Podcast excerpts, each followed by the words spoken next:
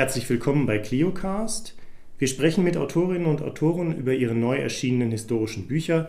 Mein Name ist Jan-Friedrich Miesfelder. Ich bin Mitglied der ClioCast-Redaktion bei infoclio.ch und unterrichte frühneuzeitliche Geschichte an der Universität Basel. Heute darf ich mit David Gugerli, Professor für Technikgeschichte an der ETH Zürich, über sein jüngstes Buch mich unterhalten. Es heißt Wie die Welt in den Computer kam zur Entstehung digitaler Wirklichkeit. Es ist im S. Fischer Verlag erschienen. Herzlich willkommen, David Gugerli. Guten Tag. David Gugerli, Ihr Buch erzählt die Geschichte des Computers und seiner Verwendung in Industrie, in Raumfahrt, Verwaltung, Tourismus, Polizei, Militär und im privaten Bereich von den 50er Jahren bis in die 90er. Sie schreiben im Nachwort, Sie hätten Ihre erste computerhistorische Vorlesung 1997 gehalten. Das ist mehr als 20 Jahre her, aber in der heutigen digitalen Welt heißt das eine halbe Ewigkeit. Warum haben Sie dieses Buch geschrieben und warum gerade jetzt? Auch vielleicht, warum schreibt man ein Buch, wenn man es nicht mehr alles aushält? Man muss etwas gegen die Geschichten, die einen ärgern, äh, tun. Ich habe schon verschiedene Dinge gemacht zur Computergeschichte aber ich bin diesen Standardnarrativen äh, äh, nie äh, beigekommen. Die haben mich weiterhin geärgert und meine verzweifelten Bemühungen, etwas zu verändern in dieser Historiografie, die haben nichts gefruchtet. Dann dachte ich, einmal muss man es noch anders erzählen und nicht dem Standardnarrativ folgen. Wie war denn das Standardnarrativ und wie ist Ihres? Ja, das sage ich Ihnen natürlich nicht. Das ist das, was mich geärgert hat. Ja. Aber ich kann Ihnen verraten, es ist ein Narrativ, das äh, mit großen Männern besetzt ist, dazwischen ein paar Alibi-Frauen eingestreut. Ähm, es ist ein Narrativ, das so tut, als sei der Computer aus heiterhellem Himmel auf uns niedergeprasselt und wir hätten uns gar nicht wehren können dagegen. Und es ist auch ein Narrativ, genau, es ist ein Narrativ, das von diesem Wir spricht. Und dieses Wir, das ist etwas, was mich besonders ärgert. Das Wir ähm, suggeriert ja, es gibt so eine alle Menschen äh, betreffende ähm, äh, ein Schicksal, gegenüber dem Computer. Und das sind dann die wir, die gegen den Computer gestellt werden. Der Computer ist alleine, er ist übermächtig und wir leiden darunter oder wir nutzen ihn. Äh, ich frage mich dann immer, ähm, wer dieses Wir ist. Also gehört da zum Beispiel ähm, meine 18-jährige Tochter und Donald Trump und Herr Macron dazu? Oder sind das andere Wirs? Ähm, ich mag dieses Wir nicht. Also habe ich mir überlegt, was kann man dagegen tun? Und man muss es dann präziser fassen. Ist denn der, ist denn der Moment, in dem Sie es geschrieben haben, also das Jahr 2000, äh, wahrscheinlich 16, 17, ist das ein Moment, ähm, in dem der, der, sich das, der sich vielleicht für die Historisierung dieser Frage in irgendeiner Form besonders gut eignet oder ist einfach der Überdruss so groß geworden? Ja, das äh, eine Rechtfertigung jetzt durch die allgemeine Geschichte meines Schreibens, das äh, finde ich äh, äh, eine Übertreibung nicht. Äh, das möchte ich der Geschichte nicht antun mir auch nicht.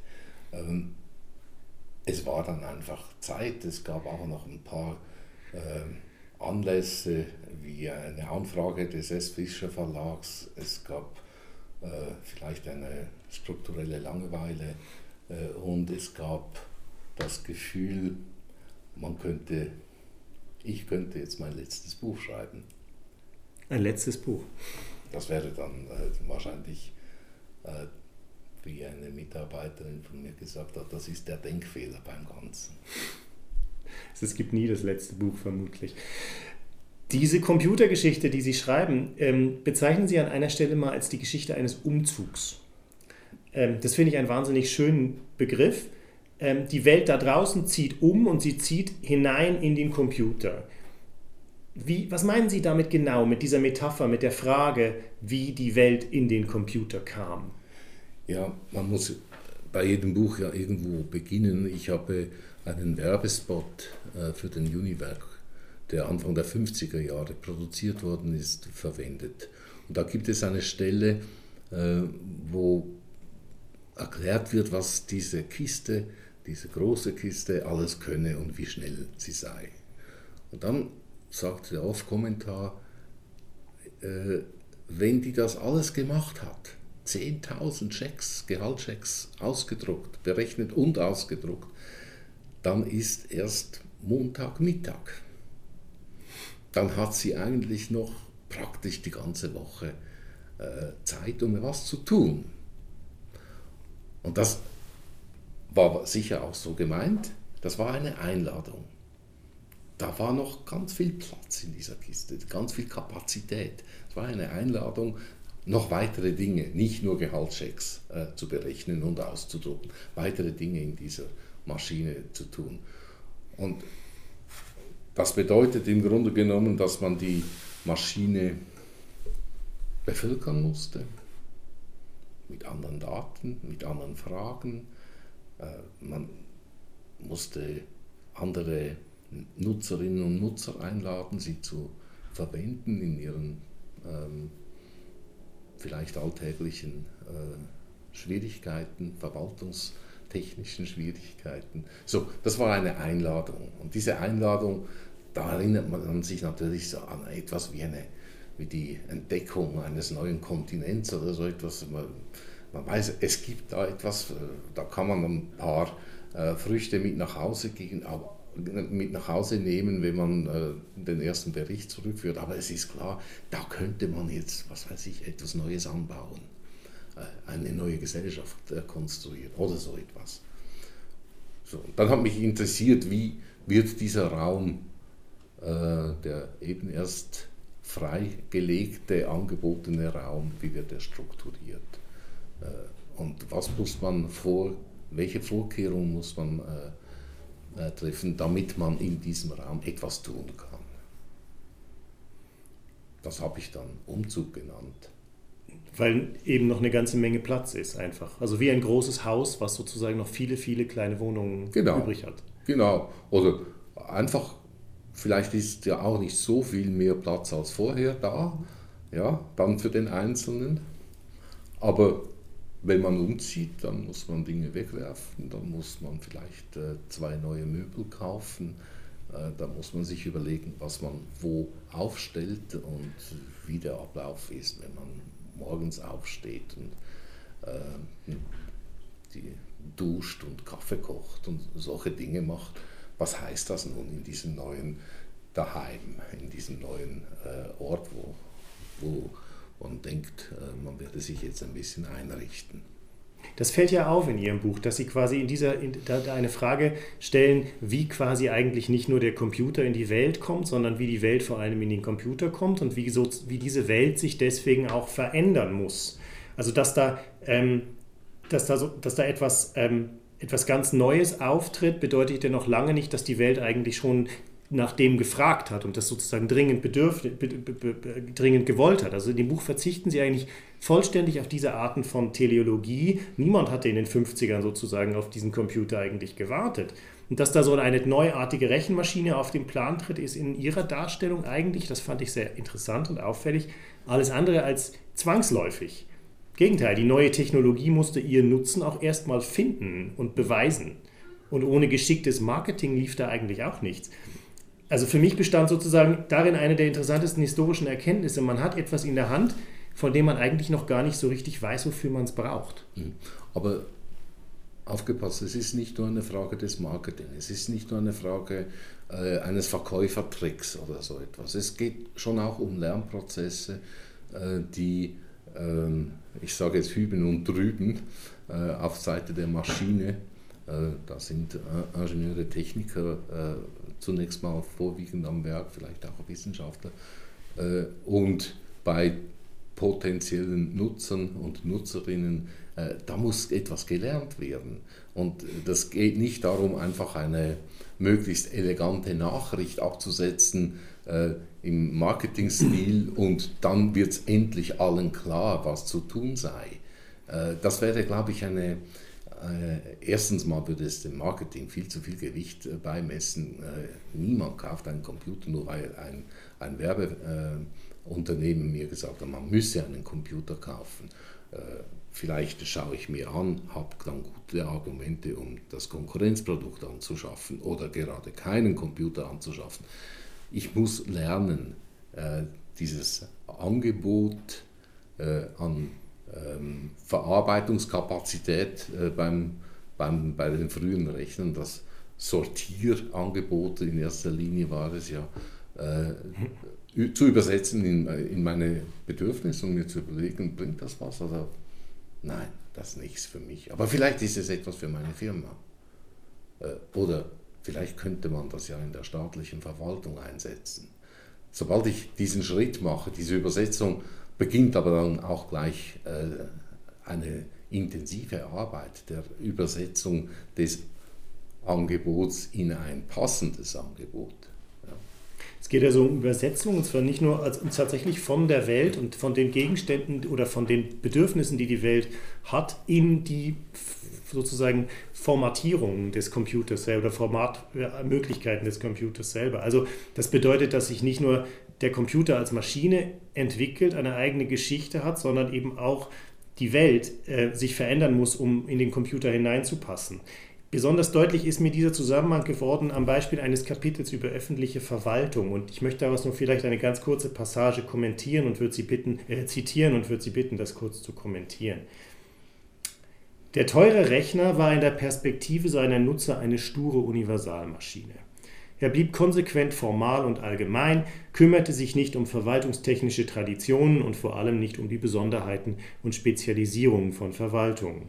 Computertauglich wurden Verwaltungen erst, wenn sie zugunsten einer schnellen, rechnergestützten Datenverarbeitung auf spezialisierte Formate, Prozesse und Formulare verzichteten. Wenn sie also von jenem Pfad abwichen, der im Ausdifferenzierungsprozess der Bürokratie bislang als Königsweg gegolten hatte. Das machte die Bahn frei für die abenteuerliche Reise staatlicher und unternehmerischer Verwaltung in den Computer. Also jeder, der schon mal von Universitätsverwaltung äh, so etwas zu hören bekommen hat wie SAP kann das nicht, dem leuchtet das unmittelbar ein, oder? Ja, ja, vielleicht kann man so sehen. SAP ist natürlich ja, ist wirklich schlimm, nicht?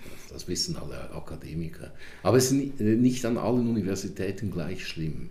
Äh, das äh, ist auch ein interessanter Umstand bei SAP. Manche gehen damit äh, sehr originell um und äh, äh, nutzen dieses Enterprise Resource Planning Instrument, obwohl sie Universitäten sind und andere sehen gerade darin irgendwie den Sündenfall oder die Anflugschneise oder das Einfallstor dieser betriebswirtschaftlichen Heuschrecken und Beratermassen, die jetzt äh, das eigentlich äh, kreative, akademische Leben ähm, noch vollends äh, zerstören. So, das, das sind unterschiedliche Möglichkeiten, das zu deuten.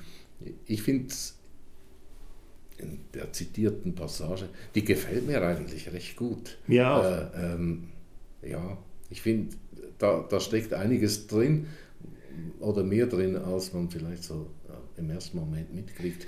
Vor allem steckt da ja auch drin, dass ähm, Bürokratien ähm, schon sehr lange, vielleicht schon immer, Hitler würde wahrscheinlich sagen, schon immer, aber spätestens seit der Computer äh, gekommen ist, äh, wurde es anders, ähm, vielleicht schon sehr lange oder mit Sicherheit schon sehr lange äh, auf Formalisierungen gesetzt haben, auf Formate, auf Formulare, auf Tabellen, auf ähm, Reduktion von Komplexität, informationeller äh, Komplexität und dadurch einen enormen äh, Machtzuwachs erlebt haben. Also jedes Formular ist ein Akt, äh, der ähm, äh, oder dessen Ausführung, des, dessen Entwurf zunächst mal, dann, dann das Behandeln und das Speichern von äh, äh, Einträgen ja diesem, äh, dieser tabellarischen Sortiermaschine, äh, Computer, früher Holleritmaschine, ja, sehr entgegenkommt. Also das ist nichts Neues.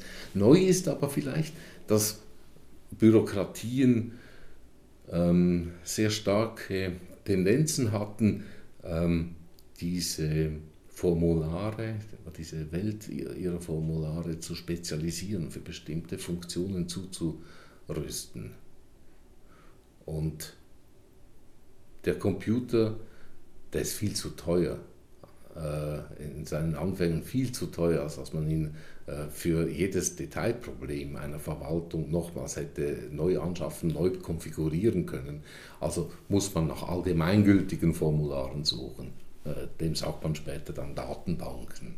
Natürlich werden diese Datenbanken dann auch wieder spezialisiert und auf äh, bestimmte Zwecke hin äh, äh, ja, eingerichtet. Aber zunächst braucht es da nochmals ein Nachdenken darüber, was denn das funktionale Äquivalent zu, einer, äh, zu einem Formular im Computer wäre. Die, diese Übersetzung, äh, die, die ist, glaube ich, äh, interessant zu beobachten. Wenn man sich die Struktur Ihres Buches anschaut, ähm, so fällt auf, dass Sie die Geschichte des Computers als eine Art von Kette von Problemen und ihren Lösungen rahmen. Kaum hat der Computer gelernt, effizient zu rechnen, werden Programme und Programmierer nötig. Kaum gibt es die, äh, müssen die Daten, mit denen er arbeiten soll, sinnvoll formatiert werden und so weiter und so weiter. Und so wird aus einer Kette von technischen Operationen relativ elegant in dem Buch eine Art Narrativ. Einschalten, rechnen, programmieren, formatieren, teilen, betreiben, synchronisieren, herstellen, einrichten, verbinden, abgrenzen, speichern und dann ausschalten. Ist das die große Linie des Arguments oder könnten Sie vielleicht sozusagen die ganz große Linie des Arguments nochmal so in vier, fünf Sätzen zusammenfassen? Ich glaube, das Hauptargument ist, es, es ist nie fertig. Es geht immer weiter und es ist auch nicht klar, wohin es geht. Es, es war nie klar, wohin es gehen würde. Natürlich gab es viele Entwürfe, es gab viele äh, Programme im weitesten Sinne, äh, deren, äh, deren äh, Autoren wussten, meinten zu wissen, wo es hingeht. Aber die Zahl der ähm, Vorhersagen, Prognosen, wohin, wohin die Reise führen wird, die, die ist enorm. Die ist jedenfalls viel größer als das, was je hat stattfinden können. Ähm, und sehr vieles davon ist ähm, retrospektiv betrachtet äh, einfach Schrott. Äh, macht nichts. Es, es, hat die, es hat Menschen bewegt, es hat äh, Antrieb gegeben, es hat zu Versuchen geführt, die vielleicht dann gescheitert sind. Es hat schon eine Wirkung gehabt, diese Vorstellung der Zukunft, aber das bedeutet nicht, dass irgendwo eine klar erkennbare teleologische Entwicklung beschrieben werden könnte. Was man aber sieht, ist, dass die Engpässe, Bottlenecks nennt man es, des Betriebs von Rechnern sich immer wieder verschoben haben. Das ist eigentlich ganz einfach vorstellbar. Äh, wenn Sie schneller rechnen können, müssen Sie, damit die Gesamtanlage funktioniert, müssen Sie auch schneller Daten einspeisen können. Anders geht das nicht. Sonst nützt das schnelle Rechnen nichts. Ähm, wenn Sie schnell rechnen können und schnell äh, einspeisen können, müssen Sie das Zeug auch schnell wieder rausbringen. Wenn Sie viel produzieren, ähm, bleibt Ihnen nichts anderes übrig, als das entweder auf Halde zu produzieren, äh, wenn Sie nicht sofort loswerden. Das heißt, Sie produzieren ein Absatzproblem des Abfließens oder sie müssen speichern. Sie müssen auf Lager produzieren. So, egal was, was gerade gelöst wird, äh, welche Teile des äh, Rechnerbetriebs gelöst wird, sie produzieren damit auch wieder eine ganze äh, Reihe von neuen äh, Problemen. Ähm, und die sind wieder Anlass für, für neue Lösungen. Aber das Interessante ist ja, dass diese diese, diese Challenge-Response-Logik sozusagen sich nicht quasi bei der Entwicklung des Computers einmal vollzieht, sondern, und dann ist er eben da, sondern dass das quasi die eigentliche Geschichte des Computers, zumindest in ihrer Darstellung, ausmacht. Genau. Ja, es ist ja noch, äh, es ist ja noch verrückter. Äh, man kann ja auch behaupten, man hätte jetzt eine Lösung und es stellt sich heraus, das ist aber nicht eine, äh, die man gerne unterstützen möchte oder die man gerne finanziert haben möchte oder die sich auch für alle Bereiche äh, nutzen ließe. Also muss man vielleicht eine zweite Lösung dazu denken. Oder man testet mal eine Lösung und merkt beim Testen und beim Verwenden, beim Gebrauch, dass man da noch einiges tun muss, um von der äh, Beta-Version wegzukommen und in eine, sagen wir mal, eine Version 2.0 zu geraten. Äh, und 2.0 bedeutet ja nur, dass man da äh, an allen Stellen äh, links und rechts des Punktes äh, auch wieder zulegen kann. Ja. Computer, äh, die Computerindustrie, die Softwareindustrie auch, die sind ja allein schon durch diese Zählformen und diese, dieses Denken in Genealogien äh, und Generationen äh, sind sie ja bereits verpflichtet, irgendwie äh, dem aktuellen Stand etwas nachfolgen zu lassen. Und kein Computer, keine Software ist so perfekt gemacht, dass sie nicht kurz vor ihrer Veröffentlichung bereits den ersten Patch und die erste Korrektur mitliefern muss. Das heißt aber auch, die äh, der Short, von dem Sie gerade gesprochen haben, der gehört unmittelbar zu dieser Geschichte des Computers dazu. Also es ist sozusagen nicht eine, eine bereinigte Geschichte, die Sie erzählen, sondern es ist eine Geschichte von lauter Dingen, die nicht ganz funktioniert haben. Ja, oder auch mal funktioniert haben. Das will ich gar nicht ausschließen. Es geht mir gar nicht darum, äh, irgendwie so eine, äh, eine Skandalgeschichte des Nicht-Funktionierens. Wir, wir haben ja diese, gerade beim, beim Computer, in der Schweiz besonders beliebt ist das Bashing der Bundesverwaltung und der Informatik, ihrer Informatikprojekte. Das ist so fast Standard. Das, wahrscheinlich ist das fest in den Redaktionen äh, äh, geplant, wann sie den nächsten Informatikskandal äh, des Bundes äh, wieder äh, etwas aufleben lassen wollen oder aufs Programm nehmen. Äh, das, ist, gehört fast zum alltäglichen Brot äh, von Informatikprojekten. Wahrscheinlich äh, liegt es daran, dass äh, Unternehmungen einfach sehr ungern über ihre Informatikprojekte berichten und auch sie niemand zwingen kann, darüber zu berichten. Es geht mir also nicht darum, eine Skandalgeschichte des Computers zu liefern, was alles ähm, auch noch Böses gemacht hat oder wo er einfach kläglich versagt hätte. Es geht mir nur darum, wo musste besonders viel gelernt werden. Und ich habe ja also recht wenig Anwendungsbeispiele in diesem äh, Buch untergebracht. Äh, es sind vielleicht so ganz konkrete Anwendungsbeispiele, sind wahrscheinlich nur drei. Das eine ist ein ganz simples, wie kriege ich die Verwaltung von Kurgästen in einem äh, Kurort, den äh, hierzulande niemand kennt, Bad Wörishofen, wo auch heute wahrscheinlich niemand hinfahren würde. Ähm, wie kriege ich die Kurgäste in den Computer, so dass ich eine den steigenden Übernachtungszahlen gerecht werdende Verwaltung äh, vorwiegend der Steuer, steuerlichen Seite äh, dieses äh, Kundenstroms äh, hinkriege. Das geht relativ gut. Es geht vor allem deswegen gut, weil man sehr bescheidene Ziele formuliert und die dann noch äh, deutlich unterbietet, aber damit dann trotzdem zufrieden ist, so im ersten, äh, im, im ersten Anlauf. Ein zweites Projekt ist eines, wo die ganz große, äh, mit ganz großer Kelle angerichtet wird, wo man also eine der, der ganz großen Banken in der Schweiz sagt, wir werden jetzt unser ganzes Bankwesen, alles, was wir anzubieten haben, äh, werden wir in den Computer verlagern. Und dafür müssen wir ein umfassendes System bauen, ähm, das online funktioniert, real-time und äh, etwas bietet, was noch nie da gewesen ist.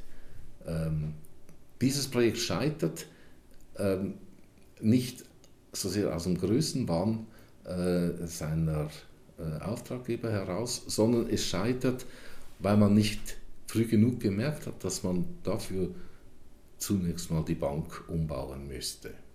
Die Welt muss eben in den Computer und die, die Bank Welt muss in, und dann die Welt muss in die Bank muss da rein und äh, damit sie da Platz hat und damit der Computer auch der richtige Ort ist, wo man die Bank verstauen kann, muss man einiges äh, an äh, üblichen Bankwesen der frühen 70er Jahre verändern. Nur dann wird das funktionieren.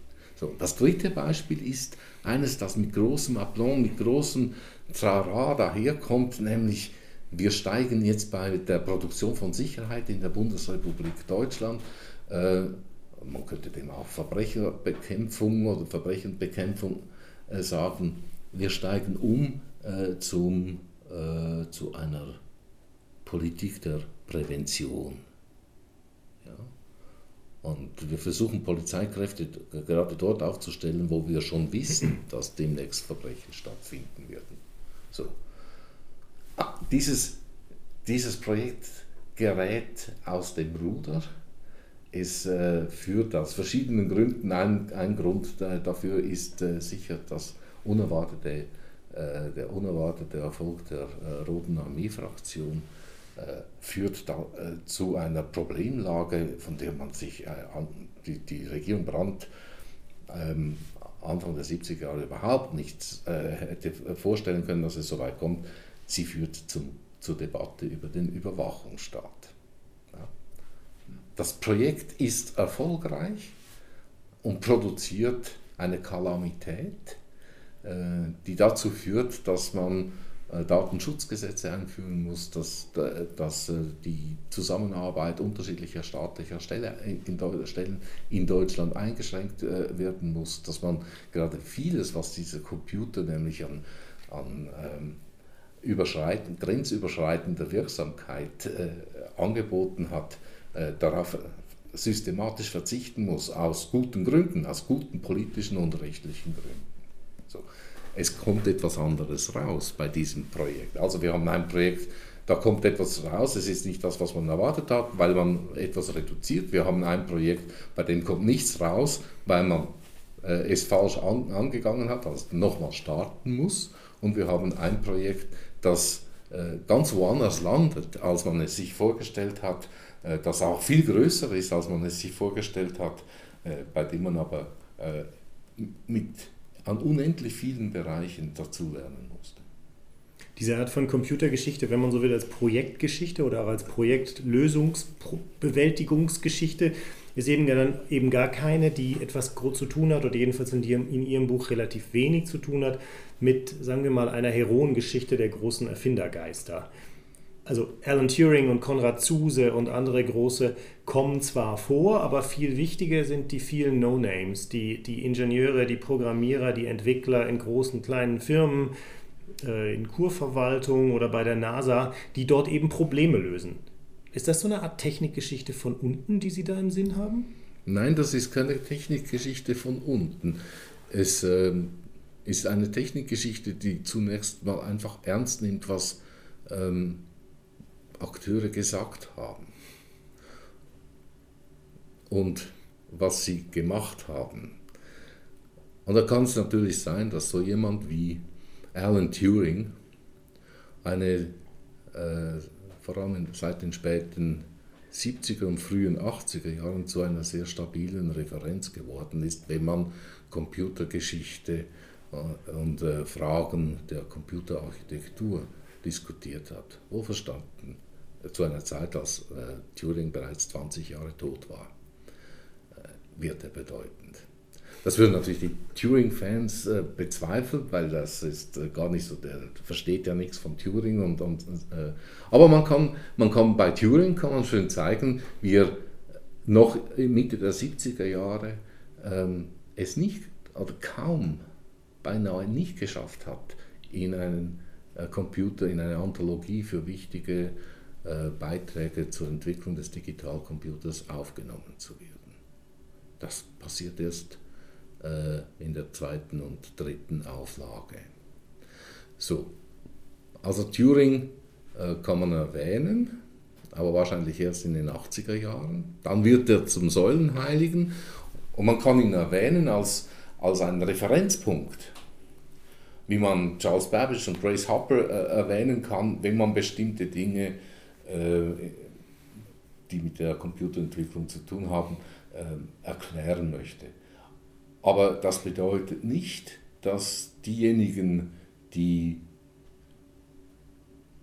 einen Teil dieser zwei Millionen Papers, die bei der Association for Computing Machinery gelagert sind heute, geschrieben haben, die vielleicht im Auftrag der Air Force darüber berichtet haben, wie sie äh, eine IBM-Station auf der Air Force Base in Edwards in Kalifornien äh, installiert haben und dabei festgestellt haben, es braucht ja offenbar auch Programmierer. Dieser Berichterstatter, den kennt man nicht, der ist äh, für niemanden eine Referenz, war vielleicht damals auch nicht eine besondere Referenz, aber er, soll, er weist auf wichtige Dinge hin. So, also ich will die Helden und die, die Helden und alle, die äh, neben den Helden dafür gesorgt haben, dass aus Helden Helden werden, äh, die möchte ich zunächst mal äh, einfach gleichstellen. So, das ist nicht Geschichte von unten, sondern es ist Symmetrie der Beobachtung. Und ist gleichzeitig ist da natürlich ein gewisses Understatement sozusagen in der Geste auch mit, mit enthalten, zumindest in der darstellerischen Geste. Also man, man, man, es ist eben symmetrisch, es, es gibt irgendwie, es gibt dezidiert keine, keine, keine Emphase oder relativ wenig Emphase in dem Buch. Jedenfalls ist das mein Eindruck des Sounds, den das Buch hat. Ja, ich glaube nicht, ich glaube, ich, ich glaube nicht an äh, die Vorstellung, es gibt irgendwo die, die wirkliche Entwicklung, die große Entwicklung, the big picture äh, und die großen Männer und die großen Ideen und äh, ich muss dann als Historiker nur noch schauen, wie sich das so äh, über die Welt verteilt und diffundiert hat. Da eine solche ideengeschichtliche äh, Zugangsweise, von der halte ich überhaupt nichts, finde ich äh, absolut unbrauchbar, wenn es darum geht, Entwicklung zu verstehen und zu erklären. Wenn man, wenn man etwas feiern will, dann ist das eine gute, eine gute Möglichkeit, irgendetwas äh, in den Vordergrund zu stellen und dann Primat, also Ansprüche auf Erstveröffentlichung und so weiter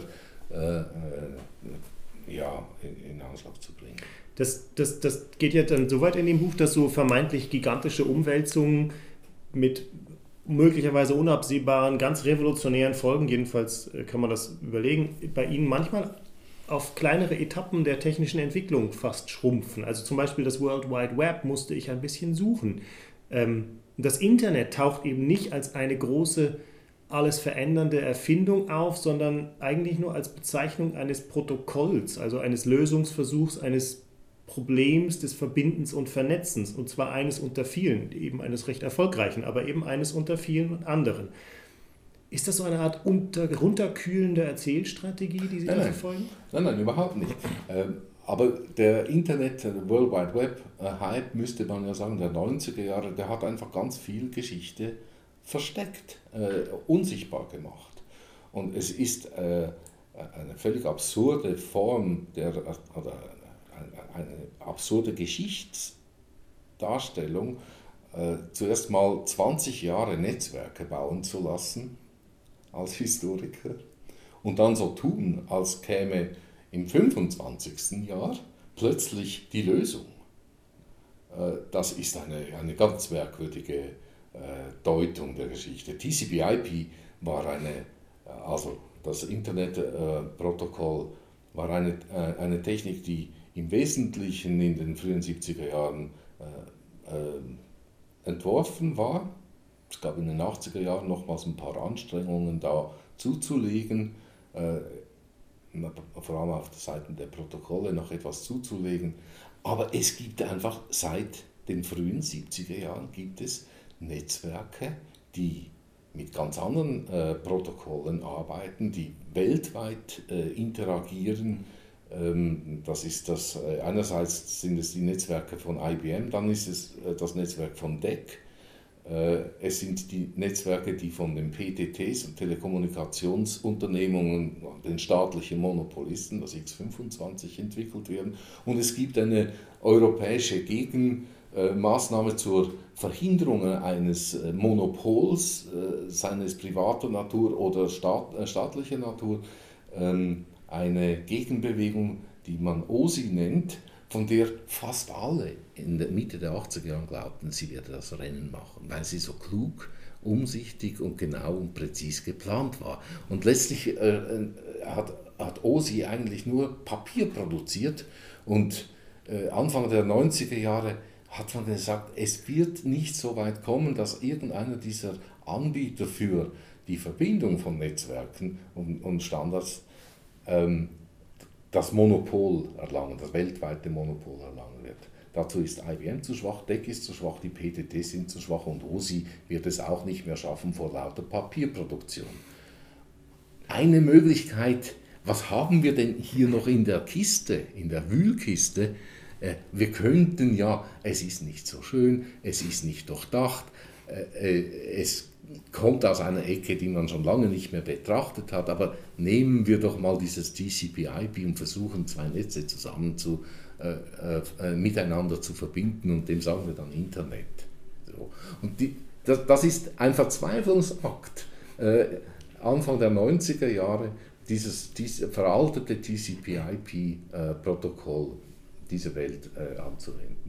Das finde ich interessant, aber es heißt natürlich nicht, dass man nicht schon längst weltweit, äh, Stichwort Switch, äh, äh, Entschuldigung, ähm, Swift, äh, Stichwort Swift, dass man schon seit den frühen 70er Jahren weltweit Banktransaktionen über Netz, computergestützte Netzwerke durchgeführt hätte. Man hat Ersatzteile bei, den, bei Automobil, ähm, für Automobile organisiert. Die Bauwirtschaft war vernetzt, ähm, you name it, wahrscheinlich die Kokainhändler auch.